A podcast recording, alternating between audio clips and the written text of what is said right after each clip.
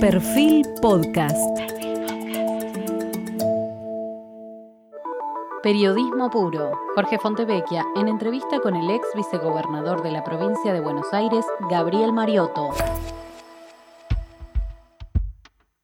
Hoy estamos con Gabriel Mariotto, que probablemente la mejor definición de él es que se autodefine como un kirchnerista duro, eh, creando una taxonomía de otros grados de kirchnerismo que luego ya mm. eh, tocaremos, vicegobernador de la provincia de Buenos Aires en el segundo mandato de Scioli, interventor en el CONFER eh, primero, subsecretario de medios de Néstor Kirchner y de la jefatura de gabinete del propio Alberto Fernández. pero me gustaría comenzar hablando del futuro. vos dijiste, no estamos contra Macri, sino contra los que construyeron a Macri, que mañana construirán otro. ¿Estás viendo que están tratando de construir otro? ¿Ves otro en, potencia allí? Es posible. Claro, en, determinadas coyunturas, a veces las declaraciones obedecen a determinado momento. Pero claro. Las que yo te voy a citar son todas de los últimos tres meses. Sí, sí. Pero a veces. Este, la velocidad del cambio. Claro es, todo muy rápido. Pero sí, hay, digamos, el peronismo se construyó el 17 de octubre, producto de un, múltiples injusticias. Dice, pues lo, planteaba muy bien en Mordisquito, no lo inventamos nosotros, ustedes, la injusticia generó este movimiento. Y yo creo que hay un, ahora se llama círculo rojo, yo no sé si es exactamente simétrico el círculo rojo con lo que desde nuestra filosofía del movimiento peronista vemos como que hay intereses del poder financiero, el capital financiero, antes podíamos decir el imperio. Y ese sector tiene a la Argentina y a América Latina como países periféricos en disputa entonces Macri fue un emergente de ese interés. A veces, y, por el voto popular, ¿no? Con mucho más inteligencia, estos espacios de poder han construido un candidato en la democracia. En otros momentos echaban mano a situaciones groseras como las dictaduras militares y violentas y dolorosas. Esos planes económicos de deuda, deuda y deuda, creo que exceden a Macri como presidente, Macri como... Eh, eh, sí, como actor principal, decimos más como consecuencia. Ah, yo quería citarte de vuelta a Mordisquito diciendo que alguien podría decir, bueno, eh, a Macri no lo construimos nosotros, lo construyeron ustedes con los errores de gobierno de Cristina Kirchner. Yo creo que ahí hay errores y algunos desaciertos de orden de construcción política porque se perdió por un punto y medio. Creo que ahí hay que revisar, no con una mirada de condena o de enojo o de frustración, sino que revisar lo que ocurrió en la amplitud del movimiento para que se pierda las elecciones por un punto y medio. La pregunta es, ¿habrá sectores que le daba lo mismo ganar que perder? Habrá sectores que advertían la gran bachelet, perdemos pero después volvemos. Y yo creo que es muy grave porque no se está hablando de un dirigente, de una dirigente, de un grupo de, de clase gremial, política, social, cultural, sino estamos hablando del pueblo argentino. El retroceso es muy grande. Perón transformó la Argentina en cuatro años, del 46 al, 40 al 50. En el medio hubo hasta una constitución, un cambio de paradigma muy grande. Y cuatro años, y, esa construcción se hace con mucho esfuerzo, con mucha vocación, con un plan, y la destrucción es en un instante. Y creo que los cuatro años del macrismo han sido muy, pero muy dolorosos y nos va a costar mucho tiempo eh, reconstruir.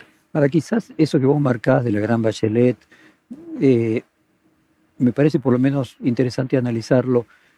Eh, en líneas generales, el, peronismo cada vez que volvió al poder se encontró que, con toda justicia hay que decir, tuvo que sacar adelante momentos de la Argentina de profunda destrucción, pero la destrucción se había producido. Es decir, el costo político de la destrucción se había producido.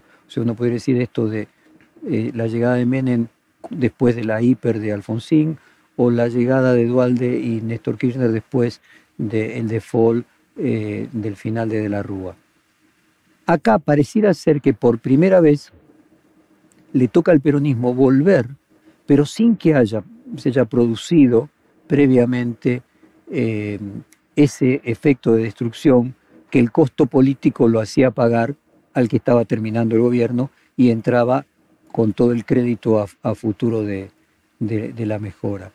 Es decir, es probable que en ese análisis de la Gran Bachelet lo que se imaginase en el 2015 es que inevitablemente en el 2016 iba a ser necesario algún grado de ajuste que el peronismo no quería producir.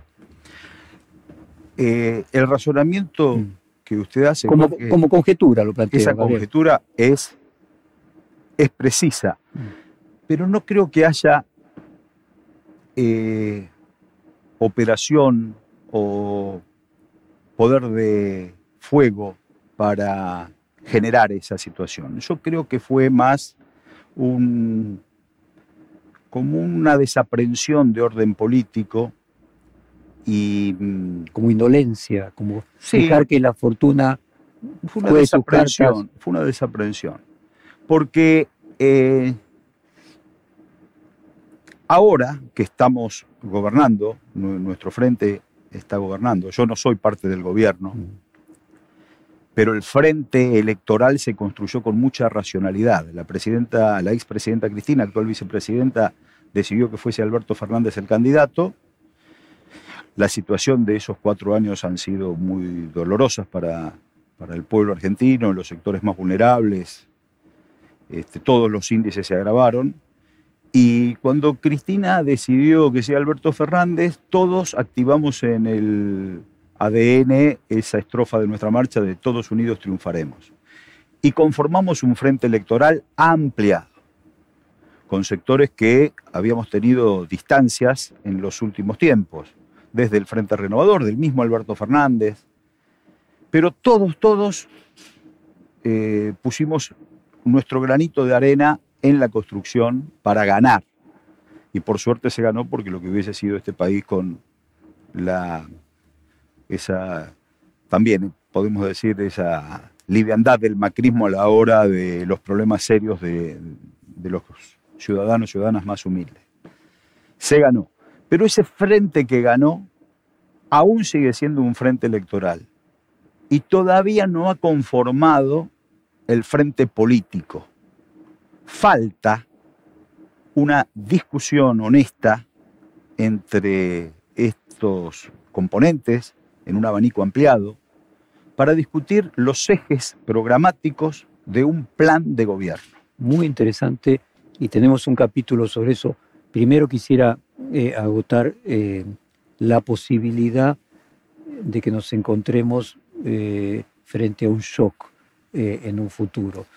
Eh, se escucha decir dentro de la coalición gobernante que Trump le dio a Macri casi 50 mil millones de dólares y fue la campaña para que le gane al kirchnerismo o al peronismo y fue la campaña más cara de la, de la historia.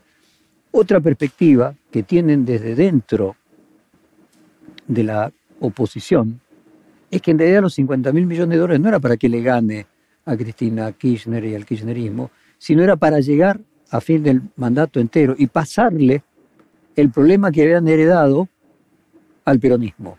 Y por primera vez lograr dos cosas, que un gobierno no peronista eh, termine eh, su mandato completo sin un caos y por primera vez pasarle a un gobierno peronista, la, entendiéndose como metáfora, la bomba sin explotar. Eh, en uno de los reportajes, de la serie de reportajes que vino eh, haciendo Macri en las últimas semanas, dijo eh, que estaba convencido de que este iba a ser el último gobierno populista de la historia de la Argentina, donde tácitamente entiendo que lo que debe estar imaginando es que la confluencia de una crisis económica muy profunda, más la crisis que agrega la pandemia, van a crear las condiciones para que por primera vez el peronismo fracase en el gobierno. ¿Te parece un escenario eh, probable, eh, posible, si no probable? El peronismo no, no puede fracasar en el gobierno. Si fracasa este gobierno es porque no, no convoca al peronismo. Y cuando digo peronismo estoy hablando de ese frente ampliado, no de un partido justicialista este, eh, vertical. Estoy hablando de un frente, de un movimiento nacional y popular de, todas las. A ver si fuerzas. Lo que vos decís que cuando fracasó Isabel Perón eso no era el peronismo.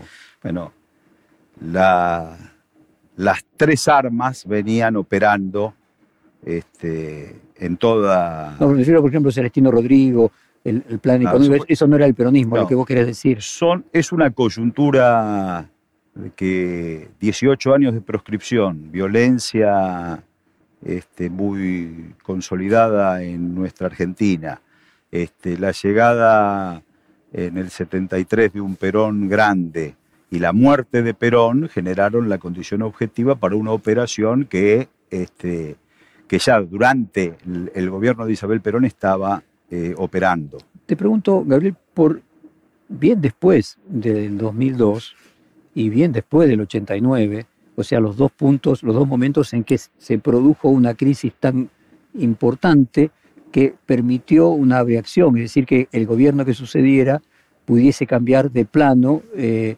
podríamos decir, la estructura económica del país. Menem en el 89-90 y Dualde Kirchner 2002-2003.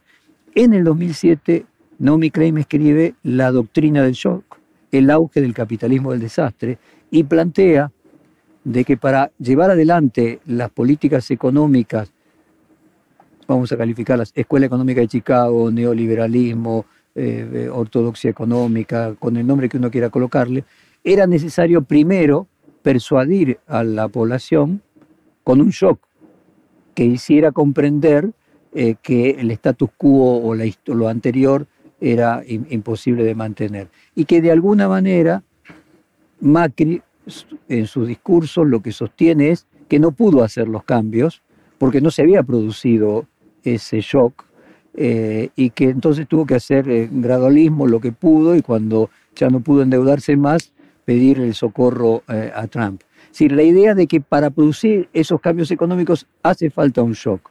y como te escuché decir que vos temías de que se estuviera produciendo una búsqueda de producir que tanto la crisis económica como la crisis de la pandemia confluyan en una situación de crisis, ya hipercrisis, quiero agotar el tema si vos crees que ese es un escenario posible y ves a la oposición tratando de hacer eso, o aparte de ella. Nuestro gobierno, el gobierno del Frente de Todos, tiene que hacer un shock de justicia social, tiene que hacer un shock de producción, tiene que hacer un shock de trabajo, tiene que dejar de mirar eh, la especulación financiera como una posibilidad. Esto, tiene, esto se sale con, industria, con trabajo, con producción. Ahora, la oposición, el Macri radicalismo, está alentando la tormenta perfecta para generar la condición objetiva de un, de un problema institucional tal cual lo anunció el expresidente Dualde. Dualde anunció, ¿por, qué cayó antipático lo de Dualde? Porque no dijo, ojo que esto puede ocurrir, hagamos todo lo posible para que no ocurra. El expresidente Dualde expresó una opinión. Dijiste textualmente, anunció las intenciones golpistas del Círculo Rojo. Entiendo que sí. Creo que hay un sector que quiere profundizar una crisis, esa, tormenta perfecta de una situación económica realmente muy, muy peligrosa, más el estrangulamiento del sistema sanitario para generar esas fotos feas que vimos en Guayaquil y en otros, en otros lugares del mundo, ese gran dolor de la muerte. Entonces, el ex gobernador Cornejo planteó, puso en palabras, una vieja vocación de un sector llamémosle, de la oligarquía argentina, de si existiese la oligarquía argentina tal cual la conocimos en, principios del siglo XX. Eh, el ex gobernador Cornejo, presidente actual del radicalismo y hombre fuerte de la política en Mendoza, habló de la decisión de Mendoza del Estado Nacional. Eh, eso siempre estuvo en un sector social y político, este, sobre todo de los voceros. El Mendo Exit. Sí. Pero nunca se había puesto en palabras como ahora. Y no fue un exabrupto que dijo un día, sino que lo subraya y lo reafirma. Entonces, la partición de la Argentina en cuatro, con Cuyo con salida al, Pacífico, la Patagonia, incluso con las tierras de Lewin y Benetton, eh, la Mesopotamia atado al destino del sur industrialista de Brasil y Santa Cruz de la Sierra con el, con el norte argentino, esa, ese escenario de desmembramiento territorial está anclado en, un, en una mirada desde esos países centrales. ¿No, debes un poco exagerado esa idea? No, pero yo lo veía exagerado hasta que Cornejo lo puso en palabras. Porque no es una mirada caprichosa de un militante político, es la respuesta a una opinión fundada de un hombre de poder. Hay dos sectores, no un desmembramiento en cuatro, dos sectores eh, que sí comparten eh, condiciones eh, fácticas para tener proyectos de país diferentes, que uno puede decir, ve que toda la zona rica de la Argentina, que es la zona centro de la Argentina, tiene tendencia a votar de una manera y la, lo que sería la periferia de ese centro de otra, más que cuatro zonas, ¿no? que, y que es lo que vulgarmente se dice la grieta entre las personas que tienen la posibilidad de lograr progreso a través de la actividad privada y sectores donde solo el Estado les puede garantizar alguna forma de subsistencia. Bueno, esas cuatro, esos cuatro estamentos de una suerte de división del Estado Nacional está en la cabeza de un sector de poder desde hace mucho tiempo. El gobernador Cornejo planteó lo de Cuyo, lo de Mendoza, y si se anima a plantear eso es porque esa crisis, esa tormenta perfecta, supone que va a ocurrir. Bueno, vos dijiste, perdóname que te interrumpa, sí. no somos una nación algunos quieren que seamos una colonia. Eh, es decir, interpreto que de lo que vos te estabas refiriendo es que hay dos proyectos en pugna, los viejos proyectos de unitarios y federales, de irigoyenistas y Partido Autonomista Nacional, en cada uno de los momentos de la historia argentina, y la llegada hasta aquí, en el que pareciera haber lo que denominan los economistas un empate hegemónico. Eh, tu visión es que la Argentina sale de un acuerdo de ese empate hegemónico o de la inevitable lucha para que uno venza al otro. No, hay un viejo eh, apotegma de la filosofía del peronismo que hay que construir una nación, por supuesto que tiene que ser justa, libre y soberana, y en donde confluyan todas, todas las formas de abordar el, el abanico de ideas. El liberal tiene que ser un liberal nacional. El socialista tiene que ser un socialista en la Argentina. El anarquista tiene que ser un anarquista en la Argentina. Porque la disputa de somos una Argentina colonial, queremos ser una Argentina libre, no fue una consigna de Braden Perón en el 45. Hoy somos una Argentina colonial, queremos ser una Argentina libre. Entonces, ¿qué se advierte? Aún con errores y con aciertos, la dirección de los proyectos nacionales y populares, descalificados con el concepto de populistas, tienen una dirección de búsqueda de soberanía, de elegir y de decidir sobre la economía y los intereses de nuestra nación desde la Argentina, desde la Casa Rosada. Y hay otros intereses que obran, y sobre todo el capital financiero, tiene representantes que no les importa decidir desde la Casa Rosada. Hay decisiones que se toman en otro lado. Entonces hay errores en ambos espacios, pero nosotros tenemos que lograr la unidad nacional para que se discuta entre oficialismos y opositores los matices, los perfiles, con mucho respeto, con mucha... Este... A ver si lo puedo poner en el tema nacional. Vos dijiste el 7 del 10, escribiste en Twitter en realidad, me voy a dormir con la más triste sensación de que han traicionado una parte de todo el trabajo hecho por tener una patria grande, eh, para ser más justos y soberanos. No puedo por estas horas más que pensar en esto. Buenas noches compañeros y compañeras a seguir peleando para ser mejores. Y dijiste también, veníamos advirtiendo que negociar la deuda sin auditoría traería consecuencias económicas y condicionamientos políticos severos. El voto de la Cancillería Argentina contra Venezuela está atado a esas exigencias. O sea, vos sentís que se votó de esa manera como parte de la negociación con el Fondo Monetario. Advierto que sí, porque Alberto Fernández en el debate con Mauricio Macri le dice, usted y sus amigos van a tener que dar explicaciones por la deuda. Entonces todos, o muchos, suponíamos que se iba a discutir en el marco de la construcción del frente político que aún está en veremos, que se iba a discutir deuda externa como un capítulo. Nosotros tenemos una mirada distinta a la que hizo el gobierno. Nosotros entendimos que antes de sentarse a negociar esa deuda había que auditarla, entendiendo que esa deuda contraída por el gobierno de Mauricio Macri activaba a algunos operadores a estar de los dos lados del mostrador. Y en ese caso, hubieras aceptado estar en default, porque imagínate, ese proceso hubiera requerido una negociación que durara más tiempo. Se discute, no, no, no es entrar en default, es discutir eh, con los acreedores después de auditarla la deuda, porque eh, esos 50 mil millones de dólares que jamás el Fondo Monetario Internacional le ha prestado a ninguna otra nación, se lo prestó a Argentina y el circuito de esa suerte de especulación financiera barra fuga está advertida. Ah, vos te referís no a la deuda eh, privada que renegoció Guzmán, sino ahora a la del Fondo Monetario. Yo, ambas deudas hay, hay, que auditarlas. ¿Quiénes son los titulares de esos bonos? Bueno, son fondos, están todos con nombre y apellido, son todos los fondos de inversión. El pueblo argentino no lo sabe. Entonces, ¿cómo demos, que no lo sabe, Gabriel? Demos a conocer quiénes son los tenedores de esos bonos.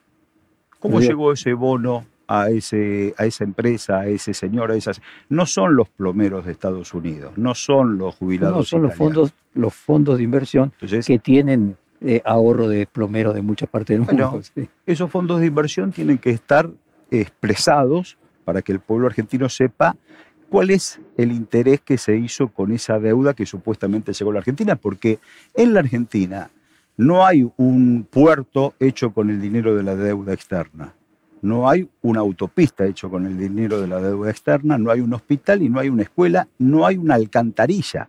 Entonces, de repente aparece... O hay poco, digo, hay un millón y medio de cloacas, digo, hay una cantidad de obras que se han hecho. ¿Esta cloaca se hizo con dinero de la deuda externa? El dinero es fungible, mm. o sea, se hizo con dinero del Estado. Yo dudo, dudo que el dinero de la deuda externa esté en alguna obra en beneficio del pueblo argentino. O sea, a ver, el dinero es fungible, entonces no es que está destinado a una cosa, está destinado a muchas, bueno, a la cantidad de turismo que los argentinos hicieron, que tenía un, un déficit turístico de 15 mil millones de dólares por año, a el, eh, al déficit.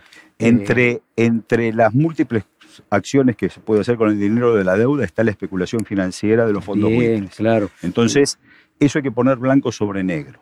Nosotros no estamos de acuerdo con lo que hizo nuestro gobierno. De todas formas, somos parte del frente de todos. No, nadie quiere imponer nada. Sí lo que exigimos al frente de todos es un ámbito en donde se discutan.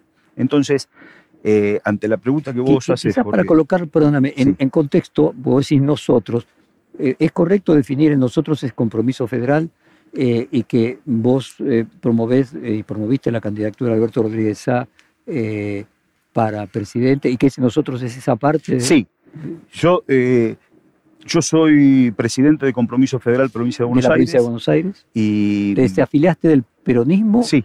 En el 2019. Eh, no, antes. 2018. 2018, sí, sí. 2018. ¿Y te afiliaste? A un partido político, por supuesto que... Que integra el Frente de Todos. Integra el Frente de Todos, nosotros somos parte del Frente de Todos. Eh, Alberto Rodríguez es el gobernador de San Luis y la referencia política de este espacio.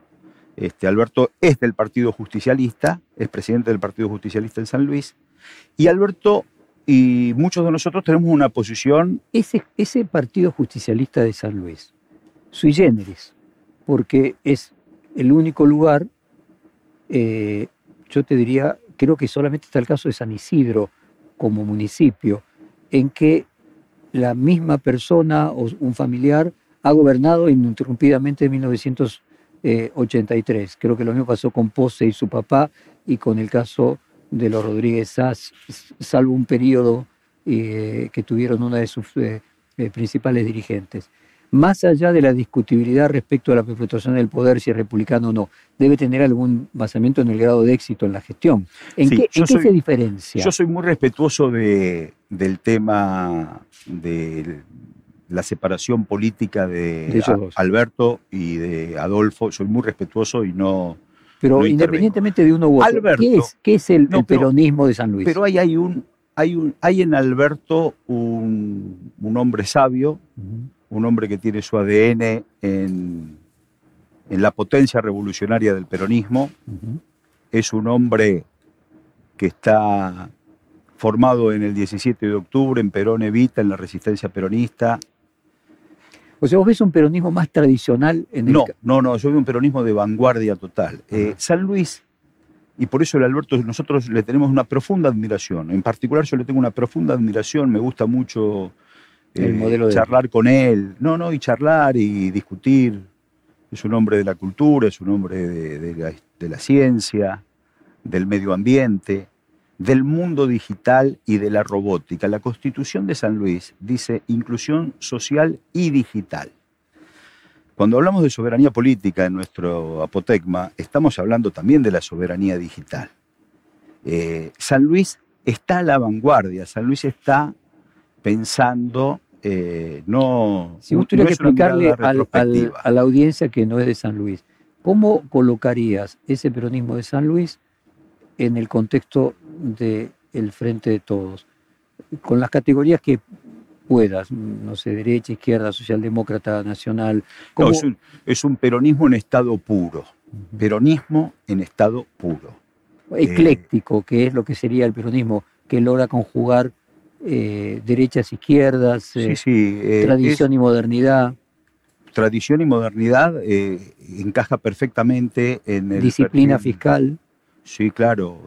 superávit fiscal, superávit comercial, equilibrio fiscal. Cuando nosotros decimos, y Alberto Rodríguez A es un predicador O sea, al ¿Los respecto, SA se parecen a Néstor Kirchner en algún sentido? Sí, en algún sentido, desde mi Desde tu óptica, perspectiva. desde mi óptica sí. Desde mi Y óptica, Alberto sí. Fernández no. Bueno, eh, Alberto Rodríguez A exige, y nosotros exigimos también, yo con él, estamos exigiendo que el gobierno tenga un plan y que el Frente de Todos tenga un plan. Eh, cuando escuchamos al presidente Alberto Fernández, con todo respeto lo escuchamos, pero algunas cosas nos hacen ruido. No tenemos plan. El peronismo es afecto a los planes. Por supuesto que hubo un plan trienal, después hubo un plan quinquenal, estuvo el proyecto nacional el primero de mayo del 74, y todos tenemos un plan. Para venir aquí, yo tuve un plan. Me voy en auto, voy en colectivo. Si voy en colectivo, cargo la sube. Si voy en auto, en auto tengo que llevar plata para cargar nafta. Ha- Hacemos un plan. Por eso, cuando Alberto Fernández dice no tenemos plan, eh, es un problema, porque nos pasa la gran, la gran naranjo en flor. Primero hay que saber sufrir y después andar sin pensamiento. Y nosotros no, nosotros queremos andar con pensamiento. ¿Cuál es nuestro pensamiento? Es que se, eh, eh, ¿Dónde nos conforma la expresión de nuestro pensamiento? En que se discuta, no en que se imponga. No sé si tuviste oportunidad de escuchar, leer un reportaje donde Guillermo Moreno dice cosas parecidas a, a la tuya, pero tiene un diagnóstico eh, que, tratando de imaginar lo que él diría hoy, eh, sería que, bueno, que a lo mejor Rodríguez Sá sí es peronista y que Alberto Fernández no lo es, es más socialdemócrata. ¿Podríamos colocar en, el, en- cierto mapa político para orientar a la audiencia que no conoce el fenómeno de San Luis a Rodríguez Sá eh, más representando el peronismo y a Alberto Fernández representando más una idea socialdemócrata? ¿Es una interpretación correcta? El peronismo es esa, ese abanico de esa plaza del 17 de octubre de todos juntos. Alberto es un peronista del 17 de octubre este, sólido en su mirada. Alberto Fernández es un compañero del movimiento peronista con características realmente muy, muy precisas y muy coherentes. Cuando en el gobierno de Néstor y Cristina Kirchner muchos de nosotros avanzábamos con la ley de servicios de comunicación audiovisual o eh, nos sentíamos representados con la nacionalización de IPF o con la estatización de los fondos de las AFJP, Alberto mostraba esa moderación en los objetivos que hoy sigue expresando. Alberto, yo le reconozco una coherencia de no sumarse al paradigma de determinada coyuntura. Eso habla muy bien de él. Ahora, nosotros tenemos la misma coherencia de poner el pie en el acelerador y de avanzar en la transformación. Y Rodríguez en ese sentido... Alberto es un transformador nato. Nosotros entendemos que... Vos decís, Alberto Rodríguez Sá es un representante del peronismo del 17 de octubre. Eh, de la fuerza revolucionaria que tiene el peronismo. Alberto Fernández es un moderado, eh, de hecho creo que hasta lo definió como neoliberal en economía y socialdemócrata en política, Moreno. Sí. Él dijo una cosa que a nosotros no nos gusta, que tiene más influencia de Bob Dylan que del general Perón. Todo bien con Bob Dylan. Dijo sí, de la cultura hippie, pero, de las 20 verdades peronistas. Bueno, nosotros somos lo que de las 20 verdades dicen. Eh, ¿En ese sentido te sentís identificado con Moreno? Guillermo, yo lo respeto mucho, es un cuadro de la economía y es un hombre con mucho patriotismo. Hoy optó por, eh, por estar afuera del frente de todos, no del gobierno. Nosotros tampoco estamos en el gobierno, pero estamos adentro del frente de todos y queremos que en la discusión interna se encuentre el rumbo. Es muy difícil la posición nuestra Digo, respeto a Guillermo Moreno mucho. No comparto con Guillermo Moreno la posición de crítica salvaje al gobierno. ¿Por qué? ¿Y por qué digo que ese equilibrio que nosotros intentamos hacer es un equilibrio no condicionante, sino un equilibrio activo? Está una fuerza destituyente. Crisis económica, pandemia, las expresiones del gobernador de Mendoza con la decisión de Mendoza. O sea, la tormenta perfecta, lo anunció el expresidente Dualde. Quieren hacer un golpe de Estado, no va a haber elecciones el año que viene. Esa es una situación alarmante, mucho más en el contexto de la América Latina, del golpe de Estado en Bolivia, de la destitución de Dilma en Brasil y todo lo que sabemos que ocurre en la patria grande. Entonces, frente a eso, nosotros defendemos la institucionalidad y defendemos nuestro gobierno y defendemos nuestro frente. Ahora, para que nuestro frente le aporte a nuestro gobierno herramientas de éxito, tenemos que discutir internamente el rumbo del gobierno. Y ahí es donde nos paramos nosotros, adentro del frente, intentando ayudar al gobierno que no escucha, que no escucha, pero nosotros hacemos todos los esfuerzos del mundo para poder instalar ejes de acción política. ¿Y qué va a pasar? El gobierno no escucha y ustedes creen que está equivocado. ¿Qué va a pasar? va a tener que escuchar. Va a tener que escuchar, porque la debilidad es muy grande de la institucionalidad. Yo creo que el gobierno necesita más peronismo. Con esto no estoy diciendo más tachín, tachín, partido justicialista, bandera. No, no, estoy diciendo más peronismo, más representación de los espacios de poder. Vos dijiste textualmente, si Alberto no hubiera sido moderado, no ganábamos. Pero ahora hay que terminar con la moderación. No, no es, no es textualmente eso. Yo dije que si todos nos moderamos como Alberto, el frente deja de tener la fogosidad que tiene nuestro frente. Alberto es moderado y quizás eso nos haya hecho un aporte para el triunfo electoral imprescindible del movimiento. ¿No coincidís con la baña cuando dice que le dice a Cristina Kirchner si el triunfo fue el triunfo del centro porque lo elegiste a Alberto Fernández para que aporte con su moderación eh, los votos del centro que eran necesarios para ganar. Esto implicaba un compromiso electoral de un peronismo que se corría al centro. Ahora no destruyas tu propia obra. Eh, ¿Coincidís con esa...? No, no, no coincido. Creo que hay una extrema izquierda, una extrema derecha y un extremo centro. ¿Cómo es el extremo centro? El extremo centro es, esa cosa café con leche, gris, tibia, que no define nada y que transita por ahí, que también es un extremo. Entonces, el movimiento se compone de los sectores más conservadores, de Sí, los es interesante, déjame que te- ahora entiendo lo que vos llamás extremo centro. Para los griegos, que la verdad estaba en el medio, los griegos clásicos, el medio no era el medio equidistante entre los dos extremos en una línea de, de plano. El medio era equidistante de los dos extremos, pero superador arriba. Vos lo que estás diciendo es que hay un medio de la nada, que es eh, neutro, que simplemente está en el medio sin medio superar. Es un medio amorfo que la coyuntura argentina a veces le da lo mismo una cosa que la otra. Según lo que estás planteando, entonces es algo, no sé si hegeliano, de una síntesis. Hay que hacer una síntesis, claro. Es, im- por eso, Y que incorpore a la otra parte del país. pero por eso es imprescindible el ámbito del debate político. Es imprescindible el ámbito del debate político porque nosotros no queremos imponer no a la deuda externa, no a eh, Vicentín, eh, la forma que se hizo la avanzada y el retroceso, una suerte de cumbia del gobierno que avanza un paso y retrocede dos. Si, si discutimos un plan y discutimos qué va a hacer la Argentina, la nación argentina con el comercio exterior que alimenta 400 millones de habitantes y se considera la flota mercante y los puertos y las cerealeras, si se, si se ve integralmente... Sá, por ejemplo, piensa eso, que, las, que el Estado tendría que tener más participación en la economía. No, el, el Estado en San Luis es un Estado que convive con lo privado. No por eso, pero a nivel nacional, por ejemplo, lo que vos planteás de que haya eh, una flota mercante nacionalizada, No, que no haya quiero, no quiero hablar por el Alberto, no quiero hablar por el Alberto Rodríguez. Yo, yo sí quisiera que se discutan ejes de acción política en nuestro El gobierno. compromiso federal tiene ese Sí. marco doctrinario que vos Tiene ese marco doctrinario, tiene un decálogo de acción y en política. ese marco doctrinario, la relación Estado-mercado, ¿cómo es? el, el Estado tiene que orientar, que orientar, orientar hacia dónde vamos. Nosotros estamos frente a una pandemia. Nosotros tenemos que activar la economía de la vida. El Estado tiene que orientar la inversión hacia, el- por supuesto, el mundo digital, por supuesto, el medio ambiente y la ecología, por supuesto, hacia la alimentación.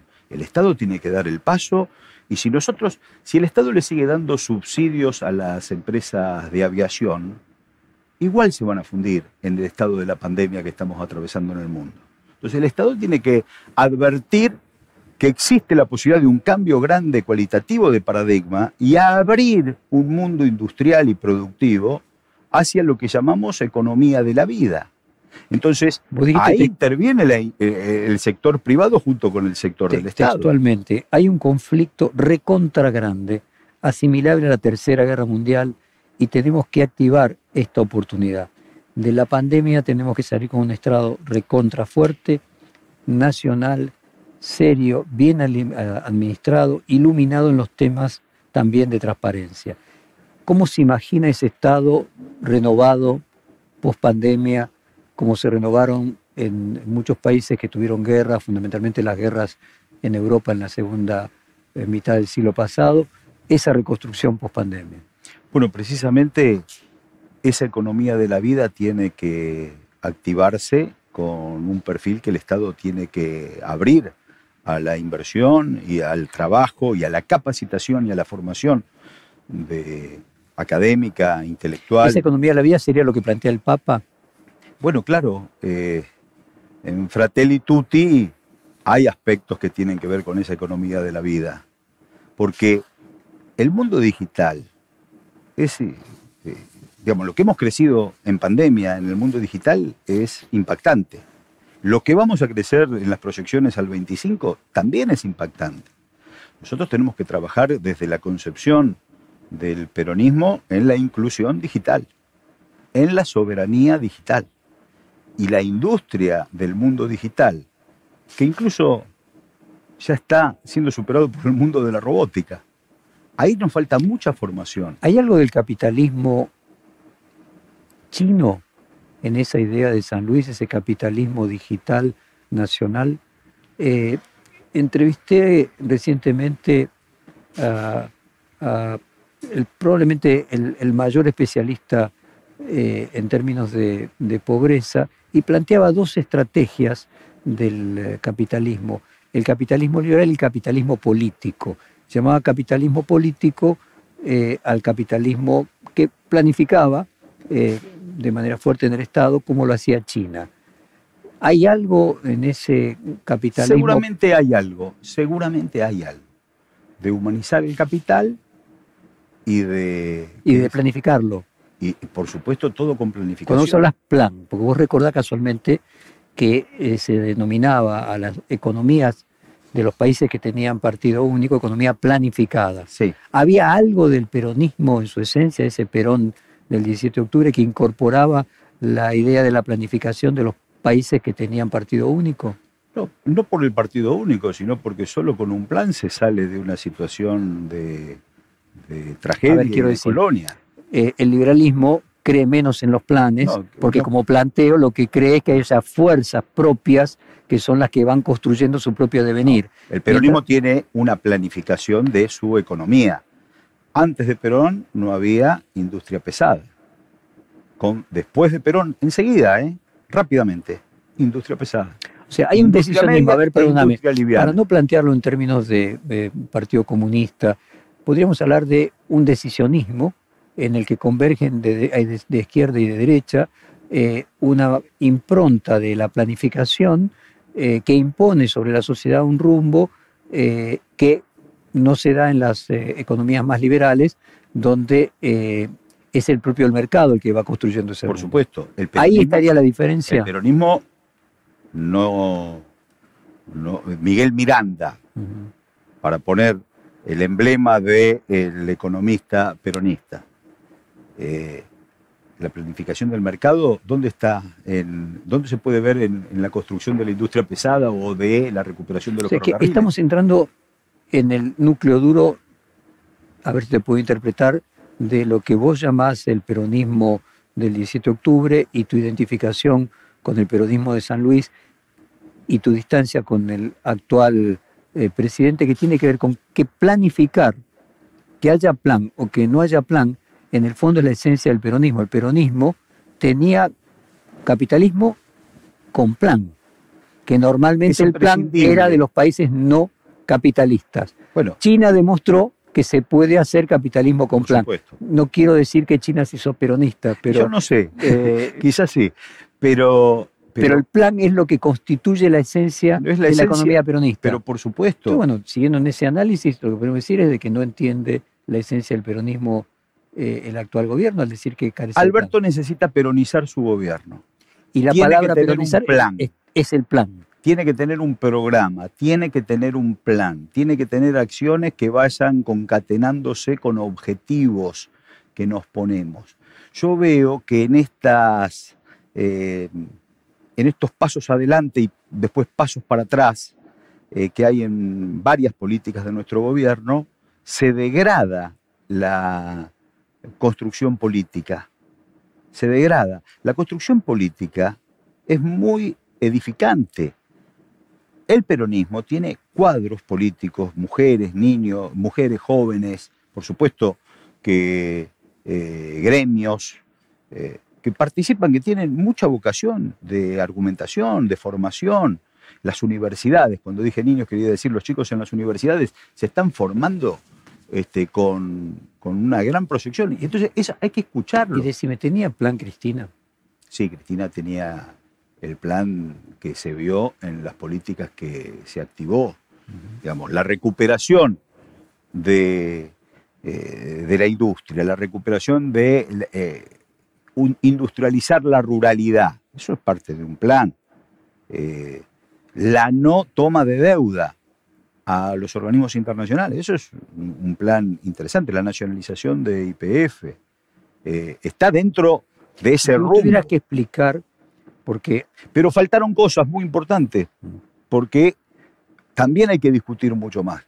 La nacionalización de las empresas de servicios públicos o el rol del Estado con respecto a la energía, para no hablar de un concepto rígido de nacionalización que quizás no sea oportuno, pero sí, ¿cuál es el rol del Estado en la energía? El Estado hizo Yacyretá, hizo Salto Grande, hizo el Chocón, hizo la red interconectada nacional y cobran en dólares las tarifas una empresa que no hizo las inversiones que hizo el pueblo y el Estado argentino. ¿Podemos poner en discusión eso? ¿Podemos analizar y, y contraponerlo a lo que ocurre en las, Alemania, en Estados ¿cómo son Unidos? en San Luis las eh, empresas de servicios públicos locales? Hay servicios públicos privados y hay servicios públicos este, en manos del Estado. Porque si yo no entiendo mal, hay una divergencia entre el modelo de San Luis y el de Cristina Kirchner y de hecho hubo una, una intención de Alberto Rodríguez A de competir antes del 2019, incluso en el 2011, con Cristina Mira, Kirchner. Este, en aquel, Me gustaría que nos explicara Sí, la vos- diferencia entre Cristina Kirchner y ese peronismo de San Luis en el que vos Sí, adquirís. este, yo creo que San Luis, todas las categorías de, de justicia social, Mm. de independencia económica y de soberanía política que se apliquen a las medidas de gobierno de San Luis, pegan en el búmetro en el lugar del rojo. Si hablamos de inclusión digital, si hablamos de tecnología, si hablamos de infraestructura, si hablamos de diques, si hablamos de inclusión, inclusión. Si hablamos de los planes de inclusión, los planes de inclusión de San Luis son realmente muy, pero muy edificantes. Todo el mundo trabaja cuatro horas sin jefe y en lo que elige, pero tiene una gran responsabilidad. No hay jefe, no hay una persona que dice, usted, usted plan de inclusión, usted señora del plan de inclusión, vaya a limpiar el baño. No, no, no. Momentito. ¿En qué quiere trabajar? En esto, bueno, hoy le toca, si trabaja en una escuela, hoy le toca recibir a los niños, hoy le toca hacer la comida, hoy le toca ayudar a la maestra, hoy le toca ser asistente, pero no va a limpiar el baño, hay dignidad. Y todo el mundo trabaja. No, yo quiero, eh, yo quiero ser eh, violinista. Bueno, a estudiar violín. Yo, quiero, yo sé pintar, a pintar. Yo sé cortar el pasto, a cortar el pasto. Pero cuatro horas se trabaja. O sea, hay no hay planes sociales sin contraprestación de lo que no hay planes sociales sin contraprestaciones. Esto es un corte muy interesante, muy interesante. En la dignidad de la ciudadana, el ciudadano que recibe el plan. Y en la formación y en la vocación de formarse para conseguir otro empleo. Digamos, que ese tránsito por una situación de asistencia social siempre tenga el objetivo de el trabajo dignifica. Entonces, San Luis es en eso también un farol en la niebla de, de una situación que anda a los tumbos. O sea, vos lo que estás diciendo es que dentro de un marco ideológico hay políticas que consiguen mejores resultados que otras. Y de hecho San Luis que- tiene mejores resultados y que, que vos de lo que estás hablando es que es eh, que ese peronismo que no es extremo centro, independientemente de donde esté posicionado ideológicamente, hay algunas cosas que se logran con más creatividad, más eficacia que otras. A eso te está con, refiriendo. mucho, con mucha contracción al trabajo y a la planificación. Y, y se logran resultados impecables. San Luis tiene un laboratorio de, de medicamentos, laboratorios puntanos. Este, es muy serio lo que ocurre en San Luis. Háblame de los medios de comunicación en San Luis. Los medios de comunicación, está Radio Nacional, están las plataformas de la televisión digital terrestre, está, eh, hay diarios, hay páginas web, mucho desarrollo digital a partir de, las, de la posibilidad Dijiste de acceder. textualmente, eh, ellos tienen los medios de comunicación intactos. Eh, cuando te estaba refiriendo a que no somos una nación y algunos quieren que seamos una colonia. Y dijiste, la posición dominante, refiriéndote en los medios, la posición dominante de los medios, tiene el joystick del humor de la sociedad. Hmm. Eh, ¿Crees que realmente tienen el joystick y pueden poner a la sociedad No. triste o alegre? No. No, no, no directamente o sistemáticamente. Nosotros somos adherentes o adherimos al concepto de la teoría de la resignificación. A ver. Cada uno escucha lo que quiera, es más lacaniano que. Que agachar. Cada uno entiende del mensaje lo que quiere entender. Cada uno entiende lo que quiere y se resignifica permanentemente. Lo dice tal el medio de comunicación. Esto fue muy jaurechiano. Jaureche nos dio un antídoto lindo que decía, cuando no sabes qué posición tomar, fíjate qué dice la prensa, qué dice la nación, qué hace la sociedad rural y preventivamente toma la, la posición contraria, hasta que se aclare la situación. Eso está también en nuestro ADN. Hay una resignificación. Jaureche estaba hablando de resignificación sin que el concepto hubiese trascendido al plano sociológico o psicológico. Pero el ciudadano, la ciudadana resignifica todo. Este, la connotación es la primera de las denotaciones en términos de Roland Barthes, y eso también es muy rico. Este, no Entonces es, no tiene la joystick. no es el mejor emisor mensaje, no, no tiene el joystick, pero sabes que tiene la posibilidad de iluminar un tema o de ocultar otro. Sí, colocarlo en la agenda. Eso, eso de los años 80, 70. Mirá, En la agenda setting se llamaba la Sí. Universidad de Chicago, No, pero- Escuela de Comunicación de la Universidad de Chicago. bueno, pero hoy eh, el diario Con las redes sociales, hoy los medios siguen teniendo en la agenda setting. siguen teniendo y las redes sociales ayudan mucho a la, a la pluralidad y a la diversidad, pero los medios clásicos siguen teniendo. Y en San Pero- Luis existe eh, dominancia de medios, existe pluralidad en términos No. de comunicación. No, em, em, yo no, no, no estoy eh, en San Luis eh, auditando los medios. Bueno, no, cuando hablas, cuando no me hablas, siento, cuando hablas con Rodríguez. Sá, ¿él qué visión tiene respecto de los medios de comunicación? Que fue un tema muy controversial en toda tu carrera política. Bueno, controversial no. La ley de medios es una ley que yo la sigo, la sigo valorando mucho porque avanzó en, en ejes de pluralidad y de diversidad y jamás, jamás, jamás estuvo vinculada a condicionar contenidos. Jamás. ¿Y vos crees que Rodríguez defiende también eh, una pluralidad de medios de Pero por comunicación? supuesto. Por supuesto, la pluralidad de medios es in- i- indispensable. La Argentina no vive en pluralidad de medios. La ley de medios no se aplicó, aun cuando se declaró constitucional, después de sufrir embates muy grandes, no, no se aplicó. Después vino el gobierno de Macri y la desarticuló. ¿Cuál es Eh, la relación entonces entre este compromiso federal dentro del Frente de Todos eh, con el presidente y con la vicepresidenta? No, nosotros tenemos un espacio político que aportó al frente de todos, como antes aportó a Unidad Ciudadana. Digo, en el legislativo tienen los representantes de la provincia de San A Luis. nosotros no nos sí, la, la provincia de San Luis ha elegido sus representantes, a compromiso federal jamás lo llamaron para formar, para preguntarle, para nada. Nosotros, Votan en consonancia con los votos del oficialismo. diputados y senadores de San Luis, Sí. votan junto Siempre en consonancia. con... eh, eh, sí, desde el 10 de diciembre en consonancia. Pero compromiso federal, esos no son diputados de compromiso federal o senadores de compromiso federal, son diputados y senadores de San Luis. Compromiso Federal es un ámbito político que se está construyendo en todo el país, que tiene una referencia en Alberto Rodríguez Sá, que impulsa que Alberto Rodríguez Sá sea candidato a presidente del Partido Justicialista, entendiendo que el Partido Justicialista tiene que ampliar. Y no que lo sea Alberto Fernández, No, si Alberto Fernández quiere ser presidente del Partido Justicialista, nos parece bárbaro. Le hemos enviado una carta para que arbitre los medios necesarios para que se pueda presentar una interna. una interna. ¿Por qué, ¿Por qué decimos interna? Hay una onda en la Argentina de antipolítica muy grande. Yo creo que uno de los orígenes de esa antipolítica es la falta de participación en política de los partidos más importantes. Mm, La politiquería. Sí, sí, y consideras que las internas son parte de esa revitalización de los partidos políticos. Porque la politiquería y la rosca no dan visibilidad No, no. federal ni dan visibilidad a una base que tiene el movimiento muy importante. Entonces nosotros queremos elecciones internas. Como Perón le dijo a Farrell el 17 de octubre, ¿qué hacemos general? ¿O qué hacemos coronel? Eh, ¿Qué hacemos? Elecciones. Nosotros decimos elecciones.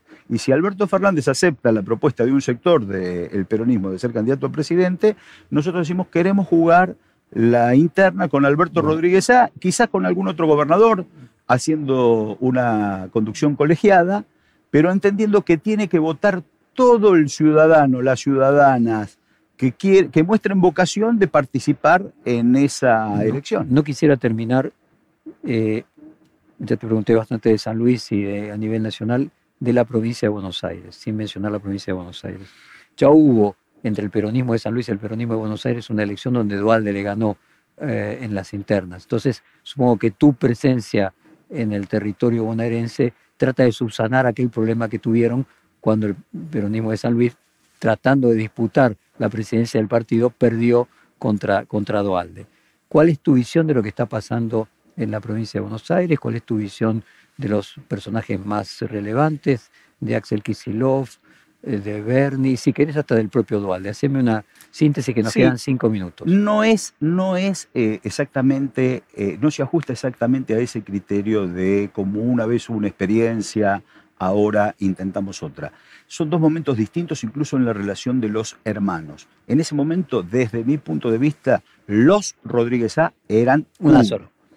Hoy, y después de la, cercanía con Alberto y una amistad este, muy linda que hemos construido, advierto que eran dos, hay dos perfiles distintos, no quiero juzgar, pero el de Alberto a mí me contiene mucho. Entonces, vocacionalmente, nosotros hemos salido a construir políticas y nos hemos encontrado con que compromiso federal no es el último orejón del tarro de los 135 distritos, sino que cuadros políticos de mucha formación, de mucha representación, En la provincia. en la provincia de Buenos Aires se están adhiriendo. Hoy la mesa de compromiso federal de provincia de Buenos Aires es una mesa muy linda en términos intelectuales y de representación gremial, de género, juvenil y política. Entonces, ahí es donde construimos, mirando, eh, Esa elección del peronismo a nivel nacional. exacto, Ahora, mira- bueno, no, no te me escapes de. Dame tu opinión de Kisilov. El gobernador de la provincia de Buenos Aires no puede desenganchar su furgón de la locomotora que es el gobierno nacional.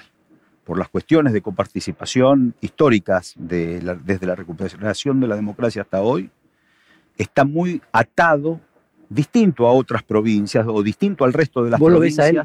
Que si no fuera porque estar atado, sería más el peronismo que vos mencionás de, del No, 16 de no, octubre. no lo sé, no lo sé.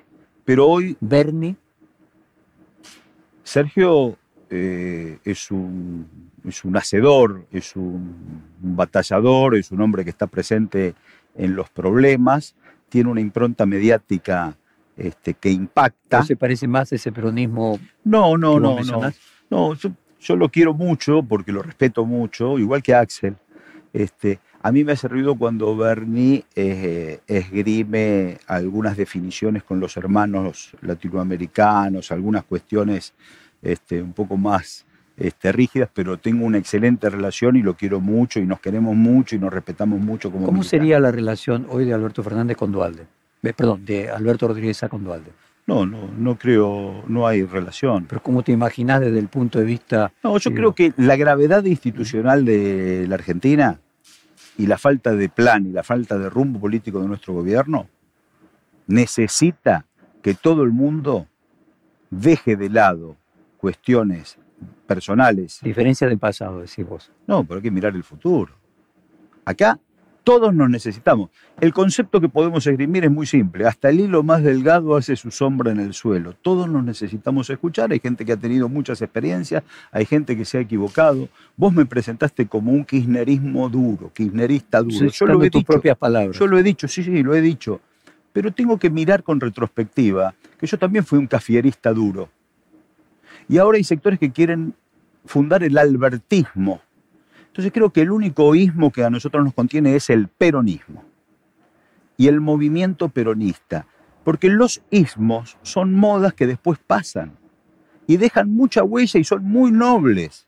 Yo recuerdo en mi cafierismo disfrutar la recuperación de la provincia de Buenos Aires.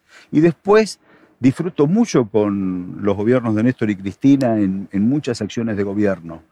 Y ahora hay compañeros que se entusiasman con el albertismo. Y yo miro con retrospectiva. No mencionaste el menemismo. En eso. bueno, bueno, no me contuvo a mí, pero hubo compañeros del menemismo que también fueron cafieristas y después fueron dualdistas y después fueron kirchneristas y ahora quizás sean albertistas. Ahora, ¿qué somos todos peronistas?